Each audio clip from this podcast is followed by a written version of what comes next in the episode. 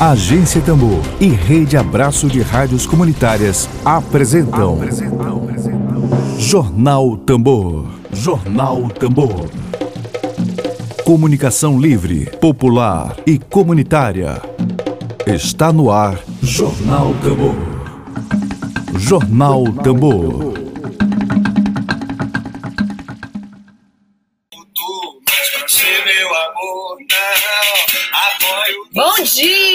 Bom dia, bom dia, bom dia. Hoje é 7 de abril de 2021. Hoje é dia do jornalista.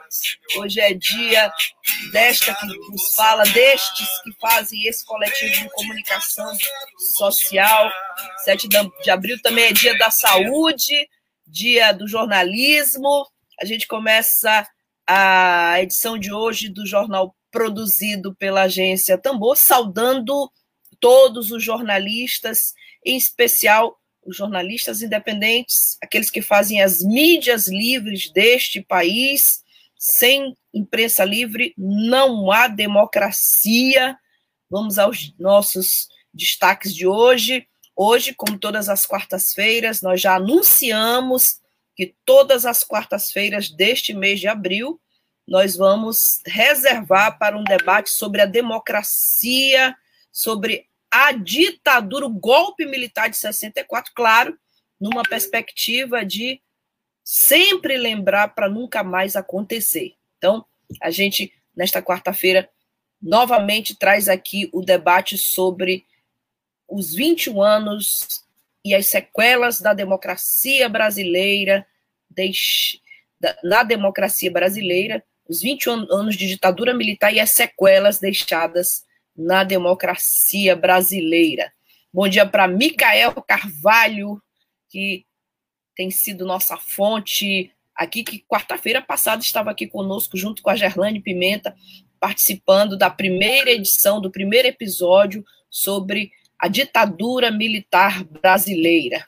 Bom, vamos é, lembrando que o Brasil hoje é, a Fiocruz já alerta para a gravidade da pandemia de coronavírus, que já existem especialistas hoje anunciando que o Brasil deve sim adotar medidas mais rigorosas, caso contrário, nós teremos mais tragédias ainda.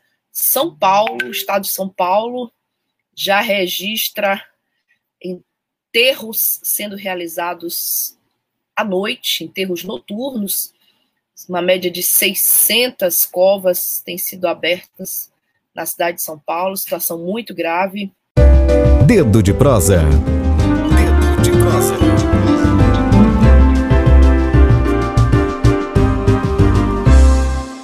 Bom, hoje, 7 de abril de 2021, nosso quadro de entrevistas e debates do Dedo de Prosa, é, com dois convidados. Nós temos agora, nesse momento, a educadora popular e militante do Movimento dos Trabalhadores Rurais Sem Terra, o MST. Ela também é assentada da Reforma Agrária Popular. Simone Silva, seja muito bem-vinda à Agência Tambor. Bom dia para você. Bom, bom dia, Flávia. Quero cumprimentar né, a todos que estão vendo né, esta entrevista, mas também os que ainda verão, né, que o é muito bacana esse trabalho da Rádio Tambor, que também deixa né, todas as entrevistas disponíveis para que, outro, que a gente possa acessar em outros momentos. Então, quero agradecer a parceria, né, reconhecer também, nesse Dia do Jornalismo, o importante trabalho que a Agência Tambor faz, né, e também, com certeza, né, nesses assuntos sobre ditadura, é importante nós também recorrermos qual foi o papel da imprensa, a importância, né, a sua resistência na superação dessa parte, né, tão dolorosa da nossa história que foi a ditadura militar. Então, meu abraço meu bom dia a todos, né, e essa campanha, né, no qual a Flávia mencionou, é uma campanha organizada por diversas organizações sociais, sindicato, movimentos urbanos, movimentos rurais, né? E para isso, para que não se esqueça, para que nunca mais aconteça, ditadura nunca mais, né? E a campanha ela tem esse papel de fazer a denúncia, de nos comprometermos com a luta pela, pela manutenção e a luta pela democracia, é, e também de contar a história, né, de reavivar essa memória para que a história passada nos ajude a fazer as transformações necessárias nesse momento atual da nossa história. Perfeito. Obrigada, Simone, pelos esclarecimentos. Obrigada aí pelo incentivo a esse projeto de comunicação popular, que há três anos bufa os tambores aqui no Maranhão. É, bom dia a Zaira Sabri, que diz: esse debate hoje não pode parar, ditadura nunca mais. Parabéns mais uma vez à Agência Tambor, que se coloca sempre aos debates importantes. Lembrando que essa campanha também está nas ruas, é, nós temos placas de outdoor com todas as entidades que fazem parte da campanha, para que todos lembrem, para sempre lembrar, para que nunca mais aconteça a campanha. Bom, Simone, a gente aguarda a presença do, do líder de trabalhadores rurais, o Luiz Villanova, mas a gente começa com você aqui. A gente escolheu hoje como debate a luta pela terra durante a ditadura militar.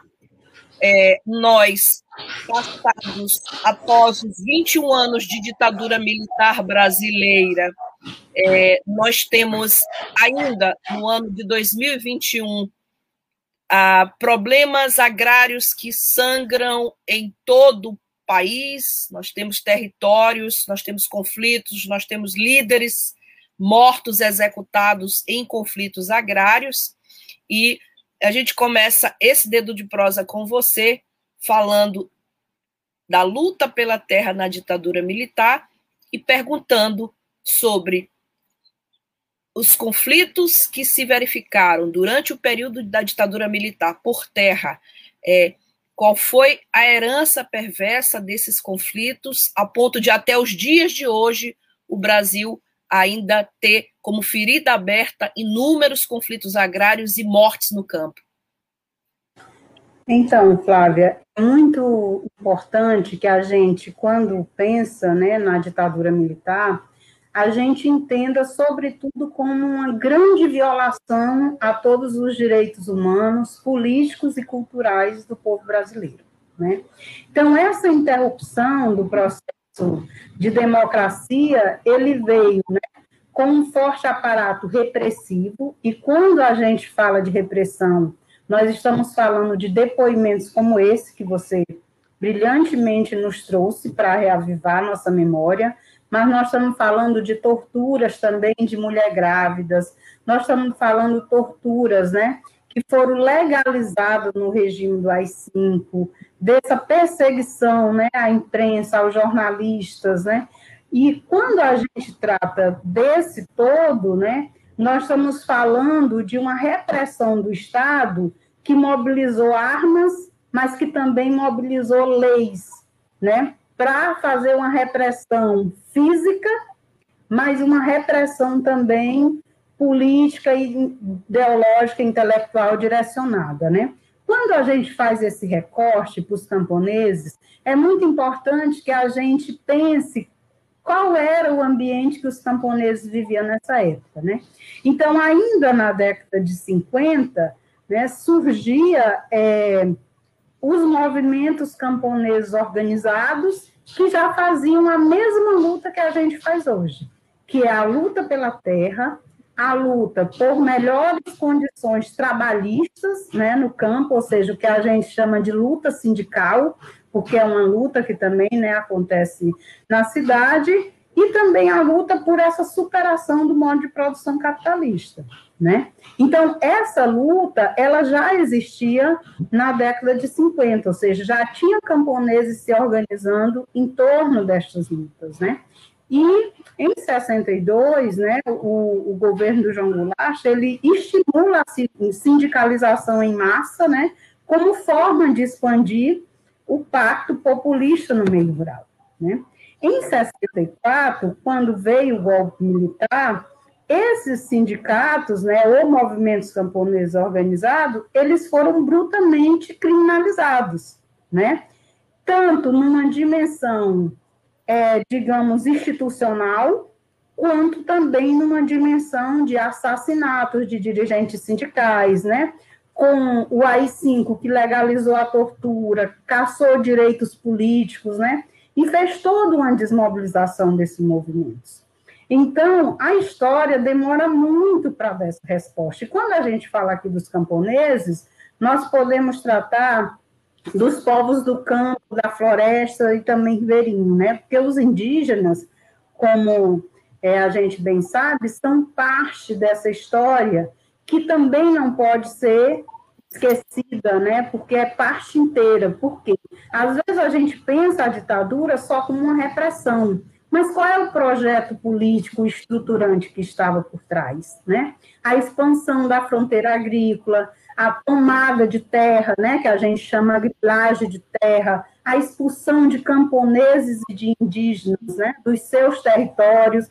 E quando a gente fala no território, nós estamos falando de um ambiente de vivência, onde os camponeses, indígenas, ribeirinhos produziam não só o seu alimento do ponto de vista de vivência, mas tinha todo uma construção cultural, toda uma construção de é, de relações sociais naquele território, né? Toda uma ancestralidade sendo vivida e sendo respeitada.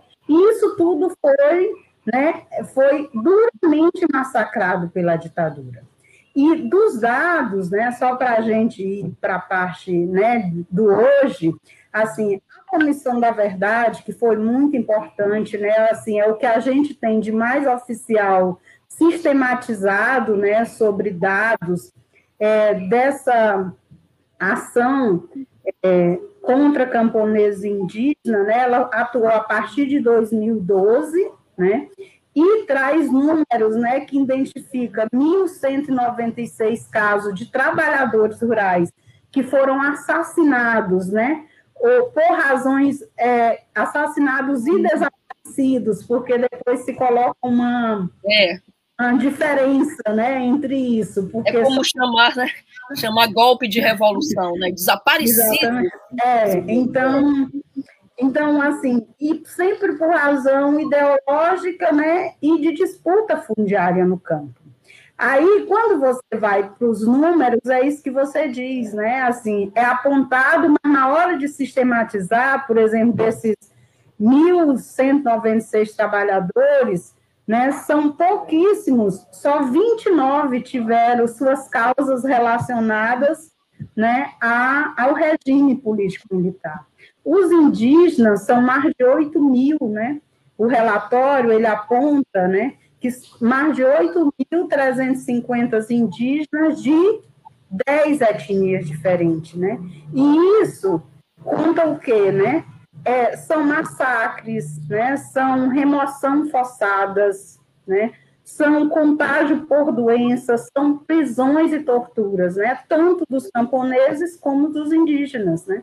Então, nesse processo, é, é, tem muitas, assim, muitos depoimentos, né, inclusive de escravização de indígena, tortura de crianças, né, ou seja, é um relatório que é muito importante a gente ter acesso. E, e hoje, né, atualmente, mesmo com a redemocratização, né, que a gente até fala, né, que a luta, é, esse compromisso pelo fortalecimento da democracia, é, solidariedade, liberdade dos trabalhadores, isso também motivou muito a resistência. E hoje o que é que continua atual? Continua atual o mesmo processo de expropriação dos povos do, dos povos do campo, né? Ou seja, essa luta de classe que moveu, né, a, que move a organização dos povos do campo, ela está sempre atualizada por quê? Né? Hoje nós temos um, um governo, né? Isso, o sistema do nosso país, ele já apoia completamente, né, o projeto do agronegócio, né?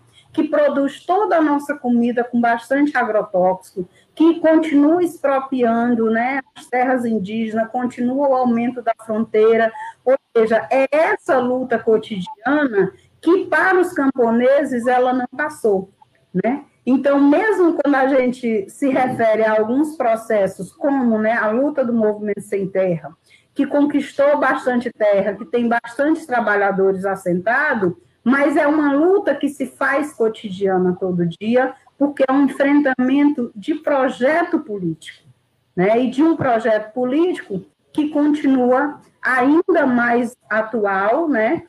Com o governo genocida que nós temos no poder.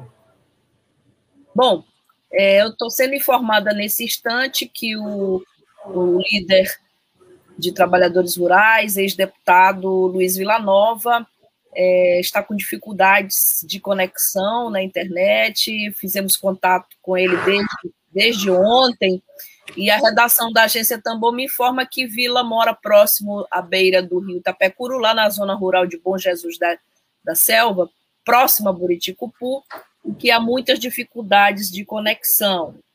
É, portanto, a gente é, possivelmente a gente vai ouvir o, Vi, o, o, o Luiz o Vila, em uma outra ocasião. Mas, Simone, eu tenho aqui uma, uma pergunta do jornalista, fundador do jornal Vias de Fato, escritor Emília Azevedo, é, para você aqui agora. É, qualquer dificuldade de, de áudio, você me avisa que a gente tenta. Tá bom? Bom dia, Emília Azevedo. É, bom dia, Flávia. Bom dia, ouvintes da Tambor. Bom dia quem está nos assistindo. Um abraço para quem vai nos ouvir depois. É um abraço grande para Simone, companheira de, de muitas lutas. A pergunta que eu quero fazer aqui, Flávia, para Simone, é o seguinte: eu queria que ela comentasse sobre a importância das pastorais sociais, das comunidades eclesiais de base, dos cristãos progressistas, não é? na luta é, contra o latifúndio e contra a ditadura. Eu pergunto isso porque o MST, né, movimento que a Simone participa aí há muitos e muitos anos e que é dirigente, né, tem na sua origem a influência da Comissão Pastoral da Terra. Né, algum tipo de influência. Então, eu queria que ela comentasse sobre essa importância é, dos, cristãos, dos cristãos progressistas na luta por democracia e por reforma agrária. Emílio Azevedo, para a Rádio Tambor. Obrigada, Emílio. Simone, você conseguiu ouvir? Sim, consegui. Então, né, essa, essa parte da resistência, né, que ela foi organizada, né, durante todo o período da ditadura, ou seja, essa luta, ela sempre esteve, né, em movimento. E as pastorais, né, assim, muitos padres, né, muitas organizações da igreja tiveram uma grande contribuição, né, junto aos camponeses, é, nessa organização dessa resistência, né? E também foram muitos foram perseguidos, né? Então essa acusação que tinha durante a ditadura, que é muito parecido com hoje, né? Ah, comunista, subversivo, né? Inclusive, né? O livro do, do Emílio, né? Que deu uma grande contribuição, né? É, uma subversiva no fio da né? história. É, sobre a líder Maria da, da Maria Lagão, que traz também né, algumas linhas sobre essas questões. Então, isso era muito comum, né? Ou seja, essa contribuição, ela serviu para quê? Para que essa luta pela a redemocratização, ela mantesse uma chama acesa, apesar de toda a repressão. Ou seja, toda a, essa, essa resistência camponesa indígena por direito, ela trazia em suas raízes é, uma luta por transformações democráticas, mas era extremamente humanista, fundada numa coisa que a gente chama né, de humanismo, de solidariedade, ou seja, era construir saídas coletivas. Né? Então, as organizações, tanto as organizações de esquerda como as pastorais, elas ajudam né, nessa condução de construir as saídas coletivas, processos de resistência coletiva. Né? E aí nós temos aqui no Maranhão, é, quando a gente diz que alguém é um símbolo né, na nossa história, é porque serve como referência né, de muitas formas, né? tanto para conhecer a história, mas como manter essa chama né, dessa esperança acesa. Então, nós temos o Manuel da Conceição, né, que é um líder camponês, que muita gente conhece a história, mas quem não conhece, né, é importante buscar, né, que foi preso nove vezes, né, chegou a perder é, a perna, mas também essa, essa educação política ideológica, né, que as pastorais ajudavam a fazer, que os sindicatos continuaram fazendo, que os partidos de esquerda continuaram fazendo, ajudava a quê, né, a manter essa clareza, né, e mesmo quando Manuel da Conceição foi tentaram, né, cooptar ele, que a gente chama assim, né, conquistar, né, para outro lado, ele diz, não aceito, né, a minha perna, né, ou seja, a perna que ele perdeu, né, tem a simbologia da força, né, da resistência da sua classe, né, e tem a Maria Aragão também, que é uma história fantástica, e a gente não pode esquecer, né, como foi trago aí, o que foi, né, o extermínio de todos os guerrilheiros do Araguaia, né? É uma outra proposta de resistência, mas e que, né, ali nesse período, essa criminalização e repressão a padres e freiras que apoiavam os agricultores, ela era muito forte, né? Mas conseguiu se sobressair, né? E quando o povo brasileiro, né, ele foi perdendo esse medo da ditadura, né, foi fazendo os enfrentamentos e foi enfraquecendo, né, foi possível que outras, que as organizações do campo, né, realmente florescesse ali a partir do final da década de 70, né, ainda durante o regime militar. Né? Teve presos, teve, teve torturados, teve, ou seja, mas também teve essa retomada né, da luta. Então, é uma, uma participação muito importante, né?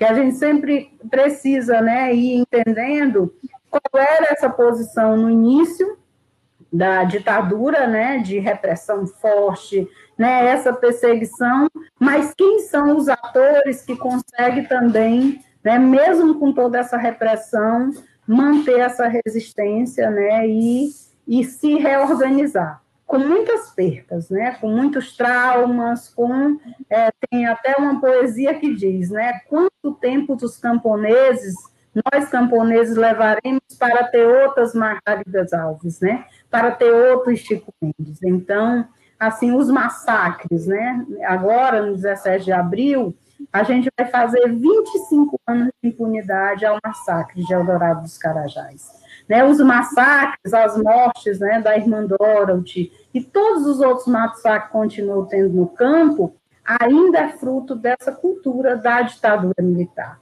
Por quê? Porque a ditadura ela agiu sobre os camponeses com dois braços. Um braço que até hoje continua, que é o do Estado, do Exército, da Polícia, e o outro braço das milícias e do latifúndio. Né? Então, se esse latifúndio hoje tem nome de Vale do Rio Doce, de Cargill, né? ou seja, mudou a sua característica para uma grande multinacional, mas o braço de repressão e tentada de expropriação dos povos do campo e da floresta, ele continua colocando isso na atualidade da luta de classes, né?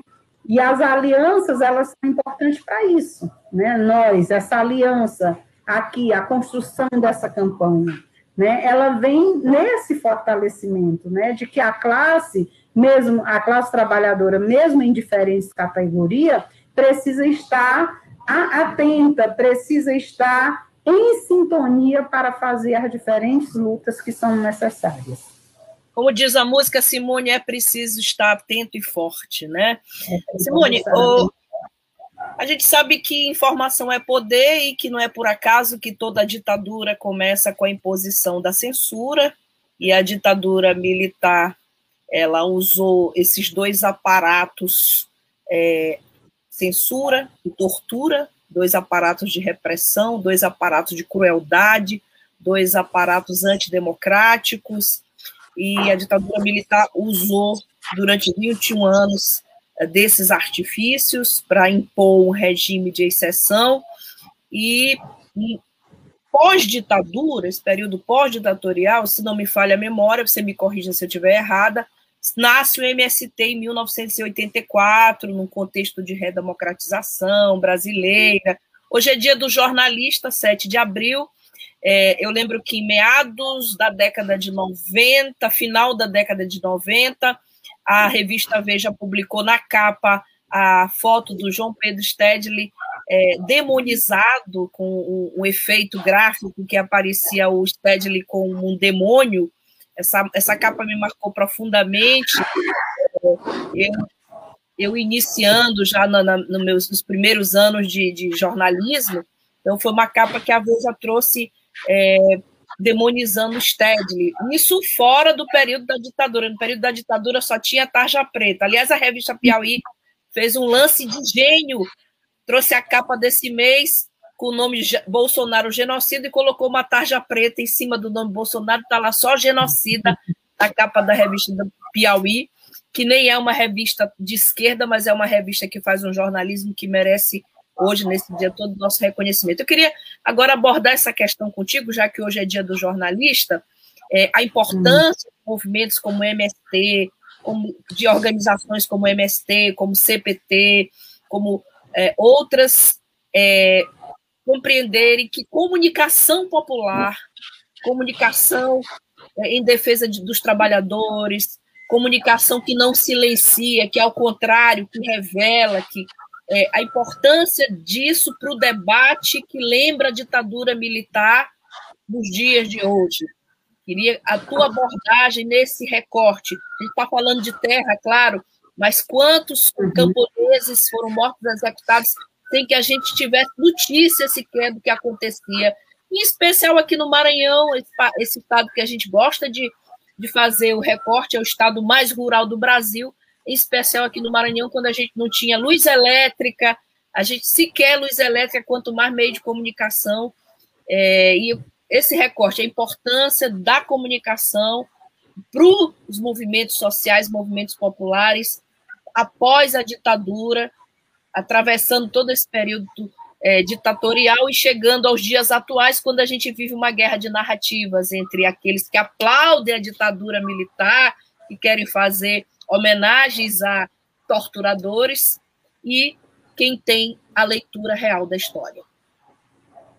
Então, Flávia, assim, é muito bom você tocar nesse assunto e eu vou trazer um pouco, né, de, desse conteúdo junto com a nossa história do movimento, né? É, o próprio João Pedro Stedler, né, ele conta que ainda antes do movimento sem terra ser formado, a primeira ocupação de terra que ele participou, que é uma das primeiras no Brasil, depois, ainda na ditadura, foi em 7 de setembro de 1979, no Rio Grande do Sul. Uma das táticas foi o quê? Levar a imprensa para divulgar. E por que, que foi escolhido o 7 de setembro? Porque os militares iam estar tudo marchando. Ele não estava atento, né? Então era um grande dia, né, que eles comemoravam. E a imprensa, essa imprensa comprometida, né, com os direitos humanos, com a classe trabalhadora, essa imprensa que tem um comprometimento com a construção do conhecimento e com a informação, ela sempre esteve é, com, com os movimentos nessa perspectiva. Como é que eu né, sou um aliado nessa luta, levando a informação para a sociedade do que, que de fato está por trás disso. Por quê? Quando a gente fala de liberdade de expressão, comunicação, parece muito chavão. Só que essa, essa liberdade de expressão, ela tá, ela tem que, ela tem que valer para todos os lados. Ela não pode estar tá na mão de uma elite de comunicação completamente burguesa e a serviço né, de uma elite que muitas vezes está a serviço de um poder maior que é o imperialismo norte-americano ou outros capitalistas, né? Então, quando a gente fala de criminalização né, dos jornalistas, de criminalização dos meios de comunicação populares, nós precisamos fazer dois movimentos. Um, a luta contra essa criminalização e outra, o fortalecimento. Como é que a gente fortalece todos os, os ambientes né, de comunicação popular, mas também massifica né? A saída tem que ser massificar, democratizar também os meios de comunicação para que mais gente possa ter acesso, né, a, a toda essa questão. Então, quando o movimento ele foi e isso a gente vai aprimorando, né? O que antes te leva só como um movimento de luta pela terra, depois tu percebe que tu também precisa ter uma comunicação, uma aliança, né, com uma comunicação comprometida, uma, uma comunicação democrática, uma comunicação popular. Então, desde o início do movimento, e isso a gente vê em muitas outras em muitas outras faces, né? Hoje, com essa história das fake news, com essa questão da cultura do ódio sendo disseminada, é muito isso, assim, como que a gente combate, né? Como que a gente também faz resistência e ocupa, né? A gente, a gente precisa ocupar o latifúndio da comunicação, né? Precisamos ocupar também o latifúndio da comunicação para que essa, esse processo de emancipação política e ideológica da nossa sociedade ela possa, de fato, ter a oportunidade de crescer tendo as informações corretas sobre todas as notícias, né? E às vezes você tem que brigar com gente muito poderosa, né? Nós tem vários comunicadores, professores, né, que são muito perseguidos, no caso de Mariana e Brumadinho, aqui, né, no Pará, com as denúncias, teve uma época que a gente ocupava muito os trilhos da Vale do Rio Doce, né, então nós tivemos professores e comunicadores do estado do Pará que até hoje são processados pela Vale do Rio Doce, né, ou seja, como que a gente faz, né, com que a sociedade também é, cumpra, né, engrosse essas fileiras pela essa defesa dessa democratização e, e contra, né, todas as fake news, né, contra tudo que é contra os direitos humanos, né, ou seja, a gente precisa restabelecer, né, essa essa ordem, né, digamos assim. Bom, Simone, eu vou saudar agora todos os nossos ouvintes, nossos internautas, essas pessoas que fazem a Agência Tambor também junto conosco, a Alzi Maria, que comenta dois grandes lutadores, Simone e Vila Nova. Infelizmente, o Vila Nova não conseguiu conexão para estar presente hoje conosco, mas breve ele estará aqui. Alberto Errong, esse talentosíssimo compositor, e o compositor do nosso campo, né, Beto Errong, é, o Pedro Ribeiro, o Micael Carvalho, que diz bom dia, Simone Flávio, importante debate. Claudinha Santiago, do Núcleo Piratininga de Comunicação, a, a nossa grande referência nesse campo. A, a Zaira comenta, a Zaira Sabri comenta, a SEBS, Comunidades Eclesiais de Base, foram um grande farol de esperança naquela época, trabalho de educação popular a ser mais estudado e referenciado.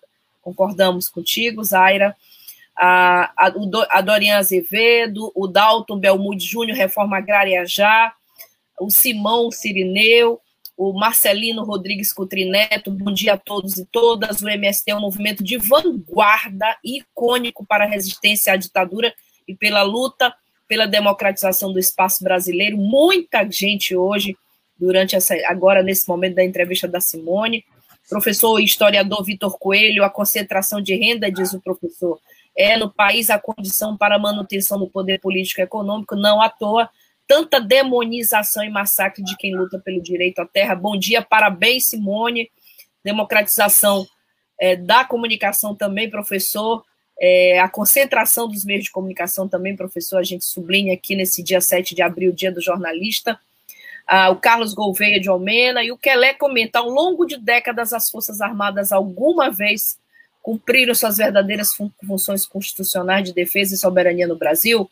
Bom, que ela é, de, depende do que se chama de defesa e depende do que se chama de soberania. Lembrando, por toda a América Latina passou e passa por esse horroroso período. Perfeitamente. Bom, Simone, a gente já chega aqui aos nossos minutinhos finais e a gente sabe que mesmo antes da ditadura militar, nesse período é, compreendida entre 54 e 64, surgiram organizações, é, ligas camponesas, como o Emílio tão bem colocou, União de Lavradores e Trabalhadores Agrícolas, é, movimento de agricultores, é, do, antes da ditadura, e hoje. É, a São gente, 12 horas. A gente chegou aqui em cima agora do nosso tempo final. Eu queria pedir para ti as tuas considerações finais sobre esse tema. E o, o, o, MST tem, tem sido saudado agora nesse momento na nossa transmissão por todos que estão aqui acompanhando. O Beto Errong acaba de comentar que o MST representa para o Brasil e toda a América Latina o maior e mais forte, a mais forte ferramenta de transformação social. Estamos nessa luta com vocês. Bom, a gente tem, Simone, é, organizações que surgiram antes do período ditatorial, organizações que resistiram durante o período ditatorial, e hoje nós temos o MST como a organização que tem esse grande relevo hoje diante da sociedade brasileira, tá? Então, para ti, para conclusão, para as nossas considerações finais, a gente traz essa questão aqui é, sobre ditadura militar e sobre MST. É, hoje, após a leitura da ditadura militar, após a vivência, a experiência dolorosa que foi a ditadura militar, o que, que se tem hoje é um país que não não está na ditadura, mas é governado por um presidente que louva a ditadura militar, que é o Jair Bolsonaro. Hoje, qual é o grande desafio, é, com base na experiência que foi a ditadura militar, qual é o grande desafio dos movimentos sociais, na tua opinião, em especial do MST? Bom, Flávia, então, a gente no MST sempre teve uma compreensão de que nós somos herdeiros, né? Nós, o MAB, movimentos atingidos por barragem, dos pequenos agricultores, ou seja, todos os movimentos é, que surgem do, do campo, que surgem depois da ditadura, ainda é aquele fogo de monturo das ligas camponesas que o João Pedro Teixeira falava, ou seja, é um movimento que renasce, né? E assim, o grande desafio hoje que nós temos é de fazer a luta organizada, tanto né, pelo Fora Bolsonaro, em defesa do SUS. E eu queria terminar com uma poesia. Opa, muito viu? bom! Que é de uma jovem do Movimento Sem Terra, que é a Vitória da Marcha. Ela diz: Me sufoca o capitalismo, a LGBTfobia, o genocídio, o racismo, o preconceito. Me sufoca o machismo, o patriarcado, o assédio, o estupro. Me sufoca a pandemia, o descaso com as 337.364 vidas perdidas no Brasil. Me sufoca o desmatamento na Amazônia, o golpe, a ditadura, a repressão. Me sufoca o desemprego de 14%, e a fome de 16 milhões de brasileiros. Me sufoca o latifúndio do agrotóxico, do, do transgênico, da monocultura. Me sufoca a lama de Mariano Brumadinho. Me sufoca o militarismo, do desgoverno, da mentira e da morte. E você, o que te sufoca? Então, é com essa poesia que eu quero terminar. E também, né, sempre nos solidarizar com todas as famílias, né, enlutada nesse momento, né, que a gente passa no nosso país, e aqui fortalecer tanto o compromisso da campanha, né, ditadura nunca mais, como o compromisso da, do movimento sem terra, com a luta pela vacina para todos, pelo auxílio emergencial, né, em um valor que seja necessário para as famílias até o final da pandemia, e nosso comprometimento em lutar contra esse governo de mentira, de morte e genocida que hoje atua no nosso país. Então é isso, muito obrigada. Simone, diante dessa poesia, diante do teu depoimento aqui, a gente só tem que aplaudir, tem que aplaudir bastante aqui pela presença, pela poesia. É, temos os últimos comentários aqui, o João Hélio, lá de Caxias, salve, salve, bom dia, lutar por terra como diz o João Hélio aqui, não é fácil. Em aldeias altas não possui uma área de reforma agrária. Há 15 anos lutamos por desapropriação e nada Se dependesse da desapropriação, já teríamos todos morrido. Sindicato aqui não serve para nós. João Hélio aqui trazendo a denúncia lá, lá de Aldeias Altas. O Carlos Gouveia comentando que a ditadura civil-militar desmantelou todos os movimentos de vanguarda, o MST é remanescente dessa época. O Emílio Azevedo encerra aqui comentando que eu me arrisco a dizer, diz o Emílio Azevedo, jornalista, que o MST tornou-se nos últimos 20 anos a organização mais importante da esquerda do Brasil por sua capacidade de organização, formação e mobilização. E o Micael comentando: parabéns, Simone, seguimos resistindo e lutando pela vida. Lembrando que esta é uma campanha, é, que nós estaremos aqui todas as quartas-feiras é, trazendo o debate sobre a ditadura militar brasileira aqui na Agência Tambor. A campanha está nas ruas, conta com a presença de movimentos populares, do Diretório Central dos Estudantes da UFMA, do Movimento do Sem Terra, do MST, da Pruma, do Sindicato dos Bancários do Maranhão e muitos, muitas outras entidades que a gente vai citar aqui no decorrer. Simone, em nome da Agência Tambor, muito obrigada. Muito obrigada também. Pela presença, pela coragem Obrigada pela história de luta. E a gente finaliza com Martins Quelé dizendo parabéns a todos os jornalistas, nós que somos esses escribas aqui. É, quero parabenizar todos os colegas que lutam junto conosco pelo blog do Ed Wilson, parabenizar a agência Tambor, parabenizar a todos e lembrar que o nosso blogzinho Buliçoso hoje faz quatro anos de existência. Obrigada, gente. A gente volta amanhã. Tenha uma boa tarde. Obrigada. Obrigada, gente. Tchau, gente. Obrigada. Obrigada pela audiência.